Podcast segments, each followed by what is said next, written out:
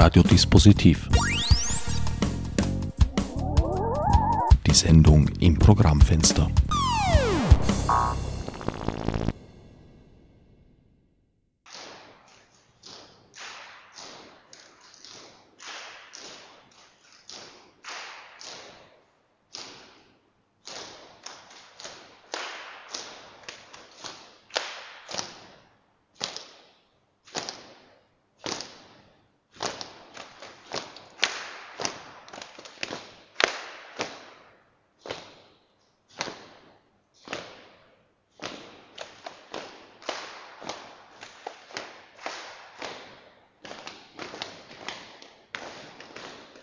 Willkommen zur heutigen Ausgabe von Radiodispositiv. Am Mikrofon begrüßt euch Herbert Gnauer.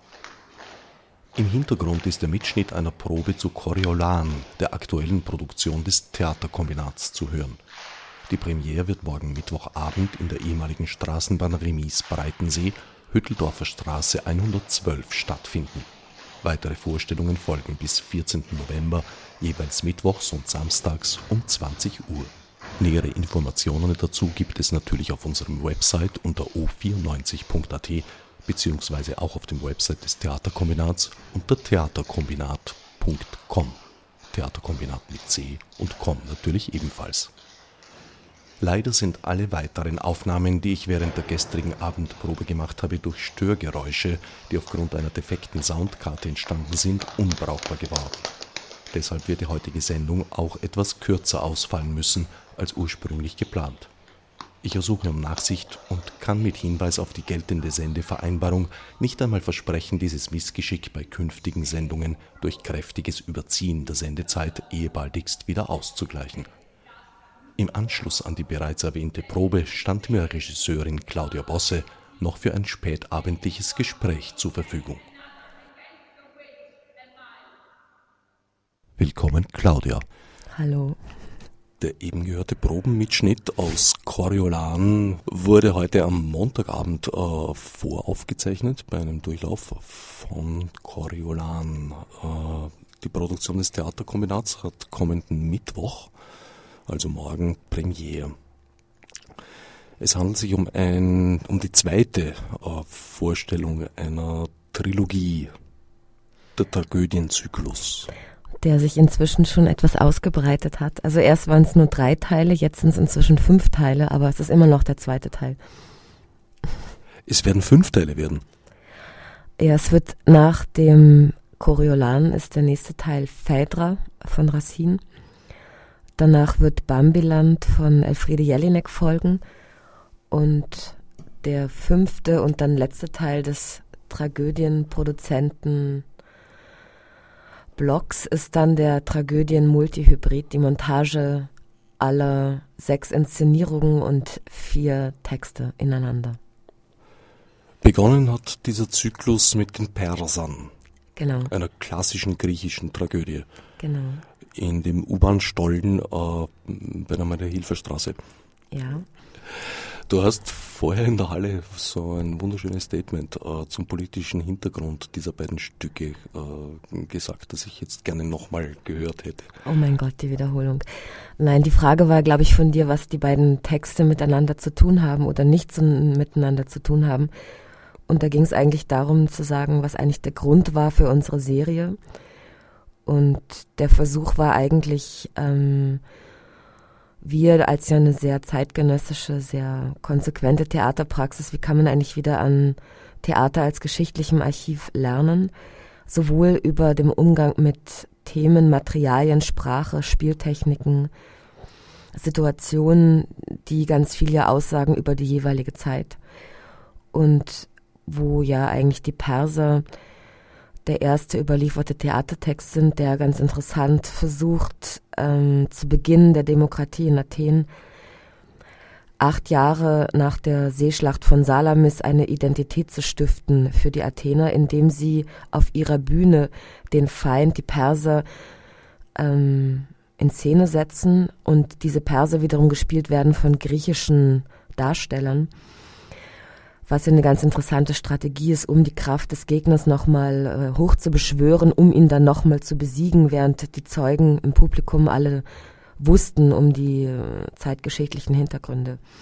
Jetzt bei Coriolan ist es äh, insofern ein bisschen anders, weil ähm, sich Shakespeare auf eine Vorlage von Plutarch bezieht und gleichzeitig aber diese wiederum antike Vorlage ja benutzt, um eigentlich auch so eine politische Analyse vielleicht zu machen der Umstände um 1607, 1608 in England, was eine sehr unruhige Zeit war zwischen Monarchie und Parlament, zwischen unterschiedlichen äh, Regierungsinstrumenten, Beginn des Kapitalismus, die ersten Enclosures äh, sind entstanden. Ähm, wenige Jahre später wurde der König enthauptet, ähm, wo er sich genau dann dieses Textes bemüht oder dieser Vorlage bemüht, um den Gründungsmythos oder der Gründungskonflikte der Römischen Republik. Und hier jetzt beim Shakespeare gibt es eine ganz andere Situationslage. Das heißt, das Stück beginnt mit einem Bürgeraufstand gegen die herrschenden Patrizier. Die Bürger protestieren, weil sie nicht genug zum Essen haben, fordern äh, ihre Rechte, erklären einen Hauptfeind, das ist Caius Martius, der später durch seine irrsinnigen Kriegserfolge den Beinamen Coriolan verliehen bekommt. Das ist der Name der Stadt, die er allein äh, erkämpft. Und ähm, das sind so vielleicht die Grundparameter dieses ähm, Textblocks von, von Shakespeare.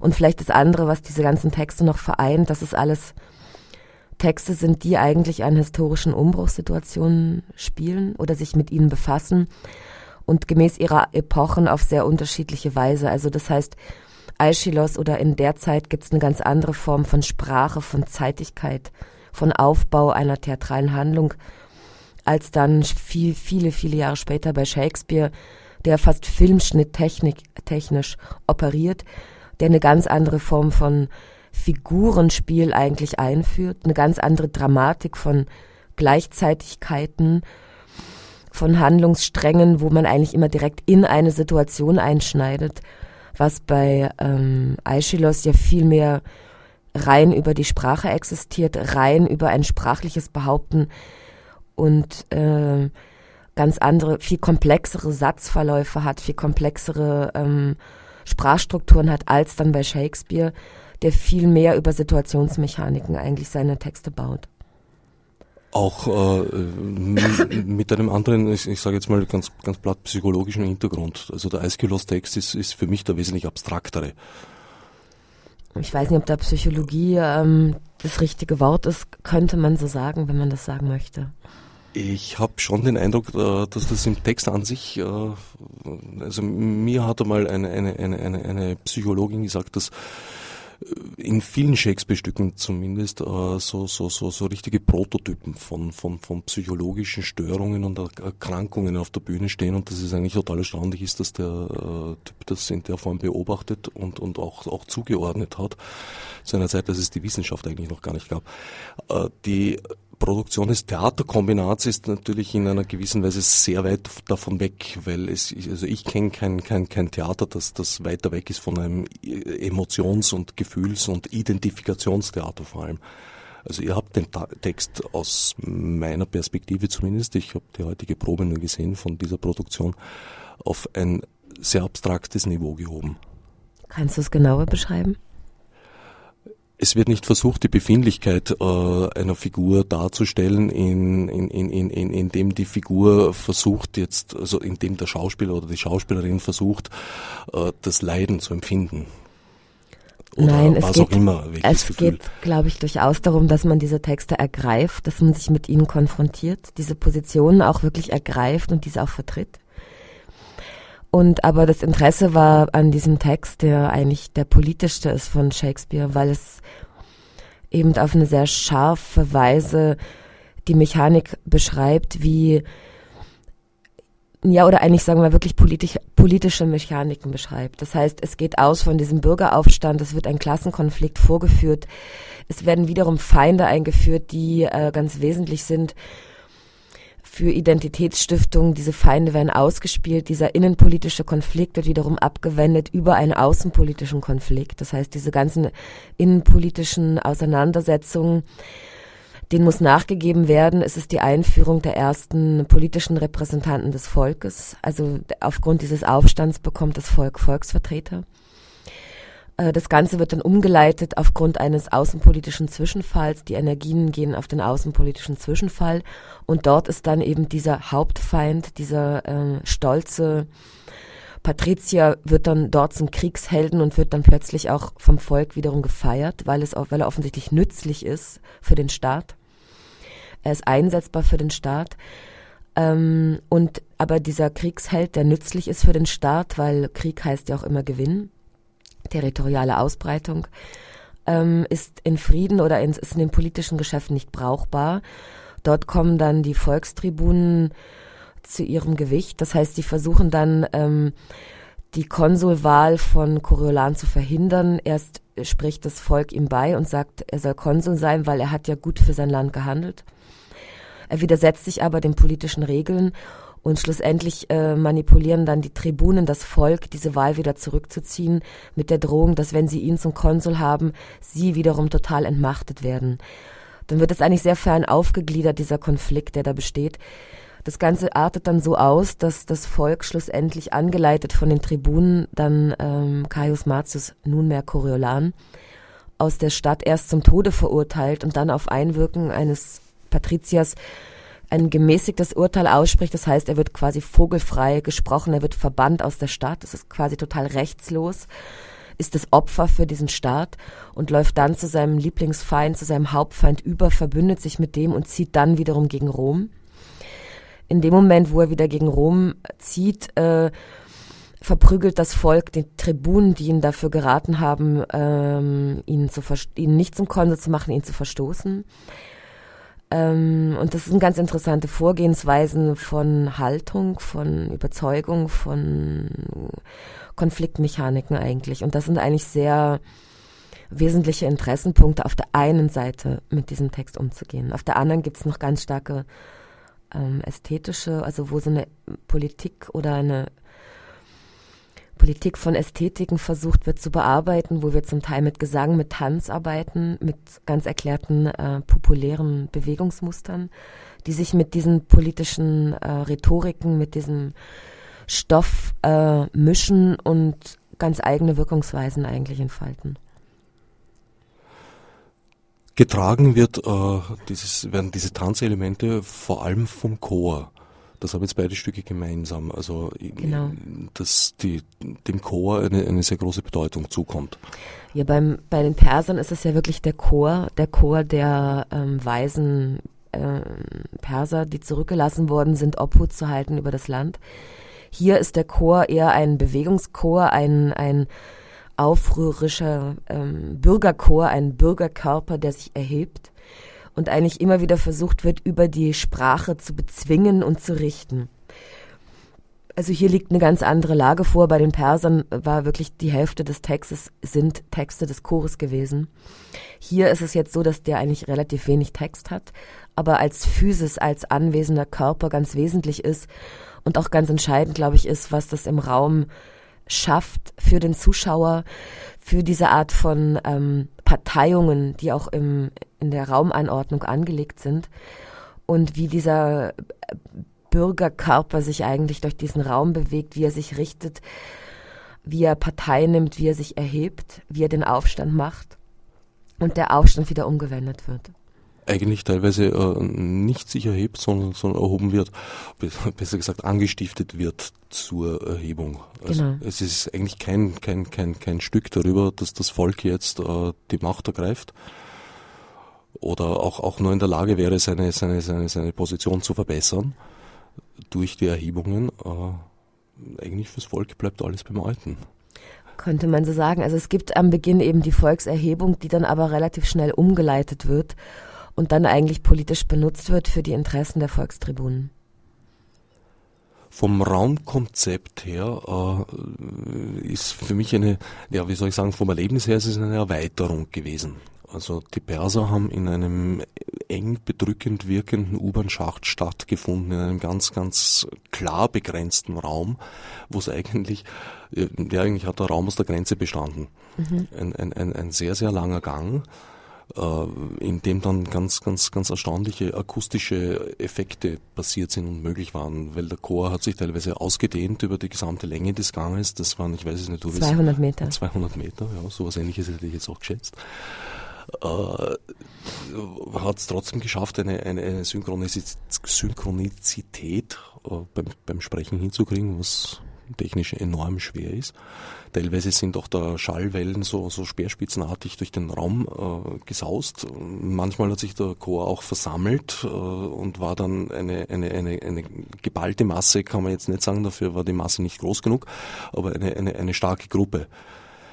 Jetzt äh, befinden wir uns in einer ehemaligen Straßenbahn-Remise. Es ist ein großer Raum, es ist ein sehr heller Raum ein sehr karger Raum auf der einen Seite, auf der anderen Seite aber auch sehr mächtig mit dieser äh, Industriearchitektur, dieser, dieser, dieser Remise halt mit den tiefer gelegten Gleisen und dem allen.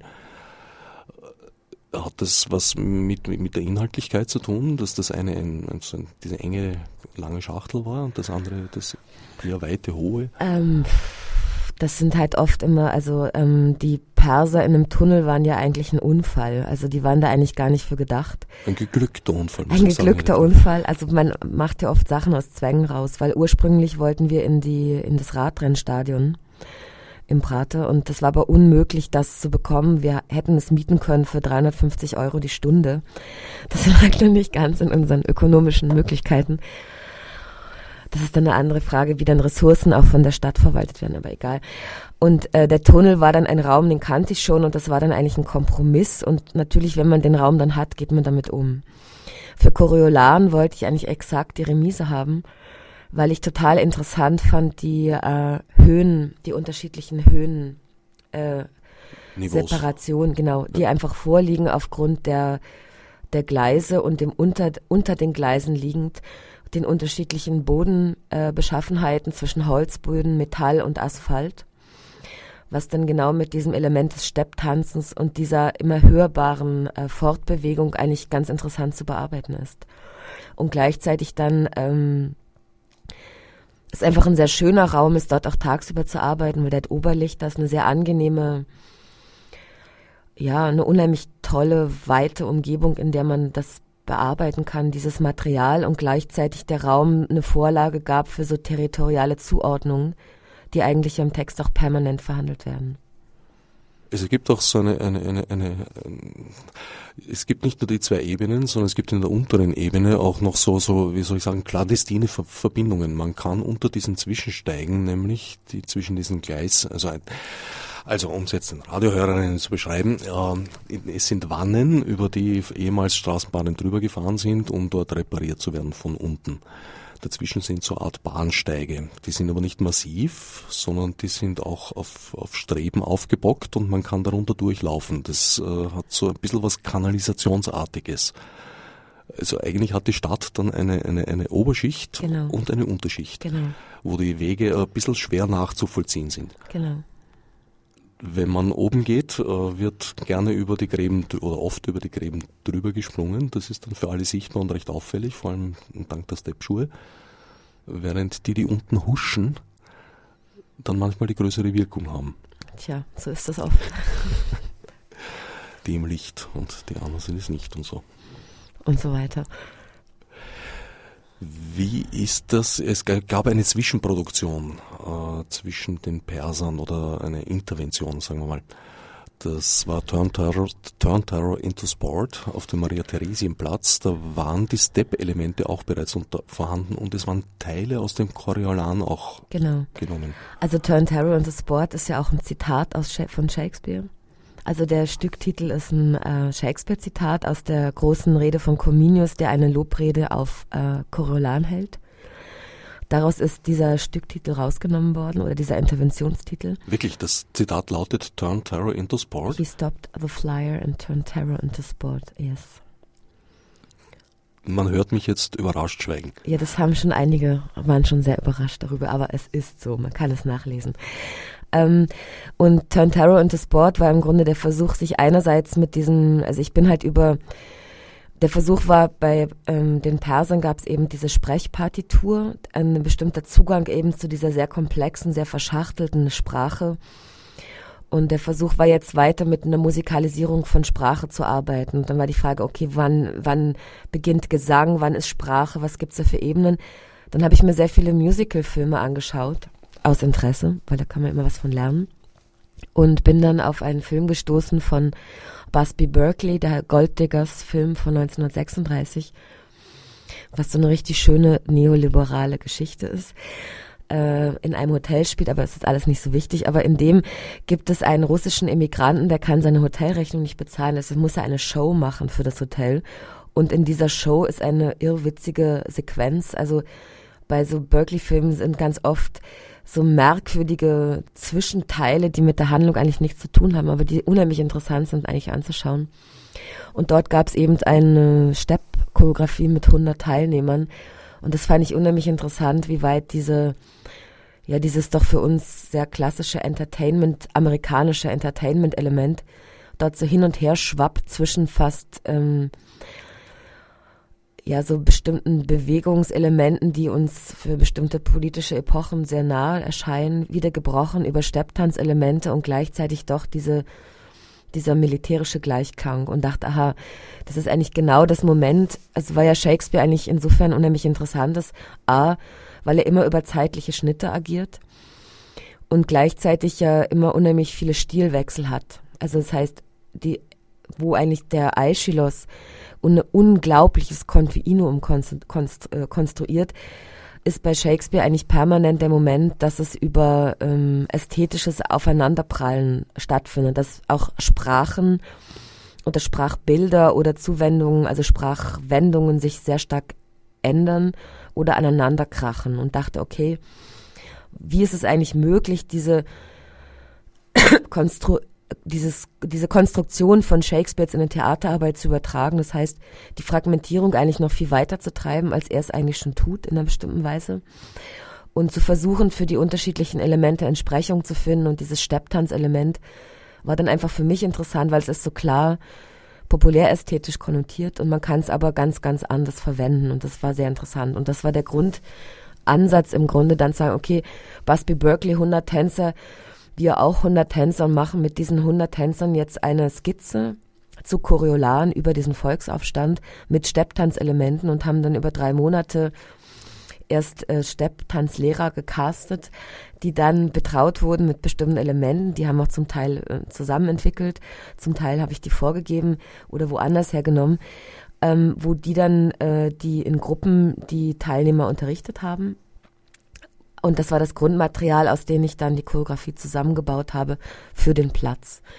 Um eigentlich zu probieren, was eigentlich interessant ist, auch was passiert mit diesen Texten von Shakespeare, wenn man sie nicht in einem geschlossenen Raum spricht, sondern auf der Straße spricht. Was hat das eigentlich für eine Kraft, dieser, dieser Text?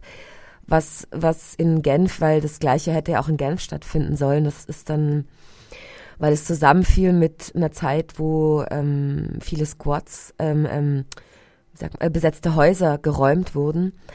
Und gleichzeitig äh, 1936 es einen Skandal gab mit einem Choreolan und einem sehr rechtsstehenden Übersetzer. Und an dem Ort, wo das 1936 in Genf gezeigt wurde, das, das grenzt an einen Platz, wo ich das gerne machen wollte. Das ist aber strategisch der am schwierigsten zu kontrollierende Platz in Genf. Und wir haben dann schlussendlich keine Genehmigung bekommen aus unterschiedlichen Gründen, aber auch, weil die Polizei sehr sensibilisiert war aufgrund der Räumung der besetzten Häuser und da irgendwie meinten, ja, sie machen jetzt hier Aufstand auf der Straße. Wir wollten dort noch viel mehr mit Texten arbeiten, auch mit Megafonen, also mit dieser Demonstrationsästhetik und dort eben über Verkehrsinseln und Fuß, Fußübergänge in diesem Straßenverkehr zu versuchen, diese Intervention mit den Stepptanzelementen zu machen. Das war dann dort leider nicht möglich. Hier war es dann möglich. Und selbst mit diesen wenigen Textpassagen ist es ja interessant, dass der Maria-Theresien-Platz eben genau zwischen unserem heißgeliebten Museumsquartier und auf der anderen Seite dem Tor zum äh, zur Hofburg, auch dem Heldenplatz, was natürlich auch eine interessante politische Geschichte hat in Wien, ähm, liegt. Und eine symmetrische Anlage ist, auch nur durch einen Kniff schlussendlich der Öffentlichkeit zugänglich gemacht wurde, weil es war der Ort für das Kaiserforum und der Kaiser wurde quasi erpresst, sondern er bekam nur das Wasser von der Stadt, wenn dieser Ort öffentlich zugänglich gemacht wurde. Es sind so interessante Elemente. Und gleichzeitig ist dieser Platz ja eigentlich unmöglich für einen Aufstand, weil genau die Mitte mit dieser etwas dicken, großen, breiten Maria Theresia besetzt ist, die eben in Richtung Hofburg schaut. Also es sind unterschiedliche Ebenen, die da zusammenkamen, die ein Interesse machten, gemeinsam mit dem Tanzquartier dort dieses Experiment zu starten als eine Art von Intervention im öffentlichen Raum und gleichzeitig eine Überprüfung von dem Coriolanmaterial, dem Steppmaterial und so eine Art von Vorstudie zu machen jetzt für die Coriolan-Produktion.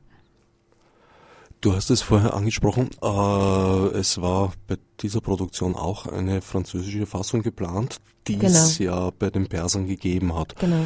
Wird das beim Coriolan auch so sein? Oder? Nein, das war eben diese Turn Terror into Sport Variante für Genf. Das war äh, programmiert und das war auch finanziert gemeinsam mit dem Theater de Grüttel und dem Festival de la Bâtie. Und es musste dann, also wir haben da auch schon drei Wochen vor Ort gearbeitet gehabt in Blöcken und es war dann nach, äh, es, es, es kam dann nicht zu Ende, obwohl wir die Leute hatten, die waren begeistert, wollten das machen, aber es hat dann einfach an einem Ort gelegen. Und anstelle diesem sehr interessanten Ort, wo der General Dufour in der Mitte prangte auf seinem Pferd, sehr ähnlich der Maria Theresia, wurden dann Ausweichorte angeboten, die aber historisch so uninteressant waren, dass ich das dann abgelehnt habe. Verstehe. Und beim Racine hast du vorher was erwähnt, dass es noch nicht ganz klar ist, ob es da eine französische Fassung gibt. Nein, es gibt es nur auf Französisch. Umgekehrt. Also äh, Racine ist eben wieder mit dem Theater de Grütli in Genf wird das sein und es ist noch nicht geklärt, ob wir es schaffen, dafür eine Einladung zu bekommen in Österreich, dass man das auch hier zeigen kann. Du arbeitest aber nicht ausschließlich mit zweisprachigen Schauspielerinnen und Schauspielern. Nein, nein. Das ist, hat sich jetzt, also weil es ist immer das Überarbeiten, kommen wieder Menschen dazu und dadurch, äh, es passieren ja oft viele Dinge durch Zufälle. Also in, in, in Wien bei den Persern, äh, die Chöre, glaube ich, waren zur Gänze äh, ortsansässige Menschen. Ich denke, ja. Soweit das halt, ja. Im weitesten Sinn. Im weitesten Sinn. Also, dass niemand eingeflogen aus Nein. Gottes Willen. Na gut, jetzt haben wir schon mit dem Rasin den dritten Teil. Äh, der nächste wäre dann Bambiland. Genau. Und und der, der letzte Teil wäre dann der Versuch eben aus diesen, aus der Beschäftigung mit diesen historischen Vorlagen und den Theatertechniken, den Schauspielkonzepten, die man ja alle aus den Texten ablesen kann, was total, wie gesagt, sehr spannend ist oder einen sehr schärft in der Auseinandersetzung mit Theater oder Performance-Techniken, wäre dann der Versuch aus diesen Vorlagen, aus diesen Texten und aus den gemachten Inszenierungen mit den Texten, äh, einen, einen neuen Text, eine neue Aufführung zu kreieren. Also sozusagen diese vier Texte ineinander zu montieren und daraus eine neue Tragödie zu schaffen. Ich komme nochmal zurück auf die, auf die Entwicklung der, der, der Räume, vom kleinen, engen Raum ja. äh, über den. So klein war der auch nicht, der war nur lang und eng. Äh, ja, naja, er, er wirkte beklemmend. Er hat nur 800 Quadratmeter weniger gehabt als jetzt die Remise verstehe. Ja. Naja, 200 Meter lang. Ja. Genau. Da kommt schon was ganz Schönes zusammen. Mhm. Äh, der Platz beziehungsweise die Remise, also der Platz ist, ist, ist schon begrenzt, aber, aber sehr, sehr weitläufig begrenzt. Die Remise ist auch groß, großzügig. Bei Bambiland wirst du dennoch oder werdet ihr dennoch eine noch größere Dimension von Raum anstreben, nämlich die ganze Stadt. Ja, das, ich weiß nicht, wie weit ich jetzt hier schon besprechen möchte. Nein, ein bisschen was. Naja, für Bambiland, ich weiß nicht, soll ich jetzt darüber reden. Im Bambiland wäre es halt interessant, äh, eine Konzeption zu entwickeln, ähm, einerseits zu einen, einen fixen Standort zu haben, von dem man aus arbeitet und gleichzeitig zu versuchen, wie weit man diesen Text, der wiederum eine Überschreibung ist von den Persern, von Aeschylos, beziehungsweise sich auseinandersetzt mit einer sehr einer bestimmten Übersetzungstradition und daran wieder andere Texte mischt, Medientexte, diesen Text sozusagen einerseits äh, möglichst so zu vervielfältigen, dass er an möglichst vielen Stellen dieser Stadt sichtbar und hörbar wird. Und Soweit kann ich was sagen. Möglichst vielen Ebenen. Auf möglichst vielen Ebenen. Und was das für Ebenen sind, lassen wir jetzt noch offen. Na gut. Ja, ich glaube, für die späte Stunde hast du dich sehr wacker geschlagen. Danke. Muss dazu sagen, äh, also in der Endprobenstress, die Premierenwoche, ist tatsächlich auch physisch sehr anstrengend, auch bei Produktionen, die, die die Schauspieler körperlich etwas weniger fordern. Ihr habt eine sehr, sehr anstrengende Produktion, glaube ich, fürs Ensemble auf die Beine gestellt. Das ist, äh, die ist sehr groß und äh, die ganzen Bedingungen sind sehr riesig und wir arbeiten ja immer mit diesem, äh, mit dieser produktiven Überforderung. Aber da gibt es schon manchmal so Grenzmomente. Naja, Aber muss ja. Irgendwo muss also dieser Punkt des Kontrollverlusts, glaube ich, schon noch ein bisschen dazukommen. Sicherlich, sonst macht das ja alles keinen Spaß. Nein, aber das ist schon, mm, ja, schon groß, sagen wir es so. Ich habe noch Fragen an dich, aber ich weiß nicht, ob ich die jetzt hier stellen soll. Ähm, ja doch, kannst du gerne. Schlimmsten Nee, schneide ich es raus. Was? Nee, mich würde es einfach nochmal interessieren. Du hast meinen Ablauf gesehen, also noch im, nicht im End, aber im Fast-End-Stadium. Mhm. Wie ist es dir da gegangen als Zuhörer, Zuseher, Zusitzer, Beiwohner? Ich fand das Ganze enorm spannend. Was? Den ganzen Abend, also inklusive auch der Unterbrechungen, die es da gegeben hat und, und natürlich, es war eine Probe. Es hat einfach Besprechungen kurze zwischendurch gegeben, Korrekturen, es wurde zurückgegangen und alles dieses. Äh, dennoch, es, es war enorm spannend zuzusehen und vor allem eigentlich zuzuhören.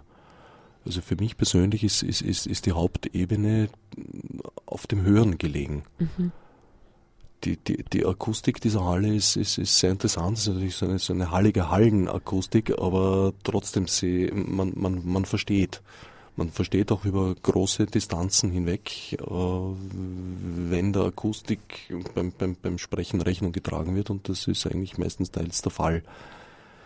Ich habe auch akustisch eben äh, die Macht des Volkes durch diesen, die Geräusche des Step-Tanzes, des, des, des, des, des Laufens äh, sehr stark vermittelt bekommen. Und kannst du was zu deiner Zuschauerposition sagen? Saßt du in einem gemütlichen Sessel zurückgelehnt? Nein, soll ich das verraten? Weiß ich nicht, das wäre vielleicht interessant. Ich also weiß ich es nicht. bin zeitweise in einem öligen Graben gestanden. Fallweise aber auch auf einer sehr flauschigen, angenehmen, weichen Decke gesessen.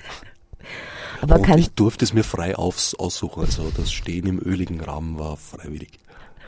Und was ich gehört habe, wird an den Ölresten ja auch noch eifrig geschabt heute Nacht. Ja, vielleicht reicht Vielleicht schneiden wir das wirklich. Ja, in diesem Fall danke ich dir für das Gespräch. Ciao. So endete unser Gespräch zu vorgerückter Stunde. Mein Studiogast war wie gesagt Claudio Bosse vom Theaterkombinat. Die Premiere findet morgen Mittwoch um 20 Uhr in der ehemaligen Straßenbahn Remis Breitensee, Hütteldorfer Straße 112 statt. Nähere Informationen gibt es, wie ebenfalls gesagt, auf unserem Website unter o94.at beziehungsweise dem Website des Theaterkombinats unter theaterkombinat.com womit wir auch bereits wieder am Ende unseres heutigen Programmfensters angelangt wären. Atsnef Margot mi murnesi. Fichtis obsidiar